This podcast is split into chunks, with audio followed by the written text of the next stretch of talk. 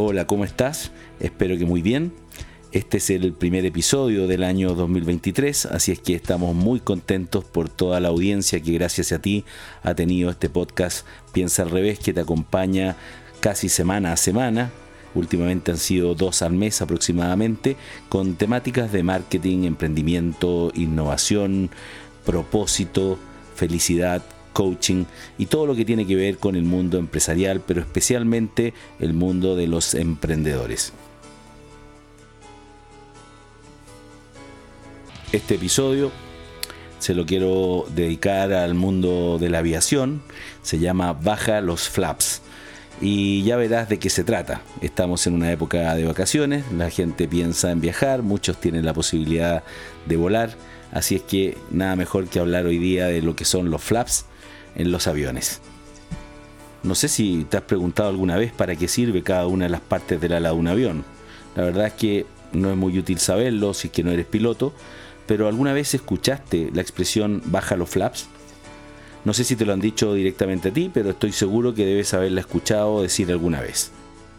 Los flaps, y a lo mejor sirve como cultura general, son unas superficies móviles que se encuentran en las alas de los aviones y permiten al extenderlas que éste vuele más lento, sin perder la sustentación. Se utilizan siempre cuando el avión se encuentra más cerca del suelo y aportan mayor seguridad al vuelo. Escuché esa frase varias veces mientras realizaba el curso de piloto de planeadores ya hace muchos años, pero la verdad es que posteriormente cada vez que escuché a alguien decírmelo ya no era por el mismo motivo anterior, y pensé que a lo mejor era una metáfora porque me veían estresado o estaba evidenciando claramente mi ansiedad por llevar una vida un poco acelerada. El llamado que al parecer me hacían era bajar revoluciones, andar más lento por la vida, pero yo no hice mucho caso. Siempre sentí que debía estar en control de mi futuro y eso solo lo podía lograr estando en todo, preocupado de los detalles. En el mundo empresarial, sin embargo, eso se denomina micromanagement y es una de las acciones más dañinas que un gerente puede realizar al mando de una empresa. Yo creo que ese control no era otra cosa que la expresión de la obsesión por alcanzar objetivos y metas, generalmente puestos por la sociedad y el mundo exterior. Pocas veces reflexionamos sobre nuestro propósito ni nos cuestionamos si nuestras acciones y relaciones están en concordancia con él, si sirven para alcanzarlo. Simplemente nos dejamos llevar por los controles sociales que terminan determinando nuestra conducta.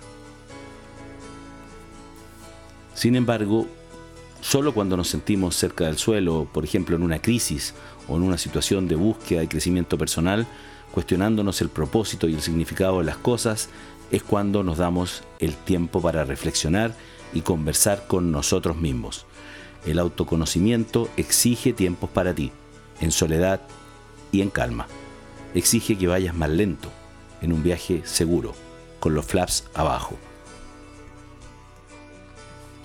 En el libro Dejar ir de David Hawkins, el autor dice que muchas personas, sobre todo en las grandes ciudades, aprenden a vivir con la adrenalina alta la amenaza para la sobrevivencia es la que nos mantiene en esos niveles, dice el autor en el libro, lo que lleva a la gente a deprimirse los fines de semana o durante las vacaciones cuando la producción y el efecto anestésico del cortisol baja considerablemente. Se trata de gente adicta a la excitación y a la estimulación anormal, acostumbrada a la euforia inducida por los altos niveles de cortisol. Debo reconocerles que yo creo que soy un poco así por lo que he buscado en el último tiempo fórmulas simples que me permitan bajar los flaps, pero de manera más permanente, no solamente cuando esté cerca del suelo, lo que me ha ayudado mucho en los últimos años.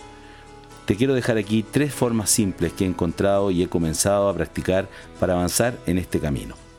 El primero es sobre el propósito.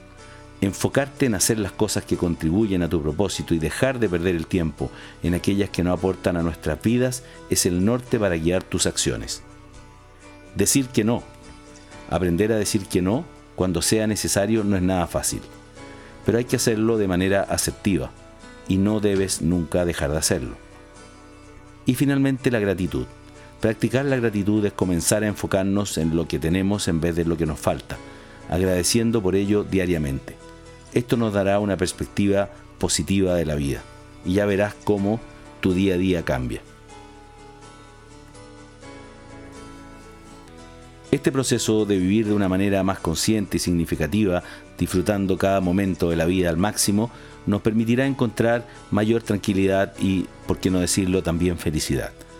Muchas veces cuando nos damos cuenta de ello ya es demasiado tarde, por lo que el consejo es aprender a liberarnos de las distracciones externas y dejar que la vida fluya en nosotros, para así encontrar en ella el verdadero placer de hacer lo que nos apasiona.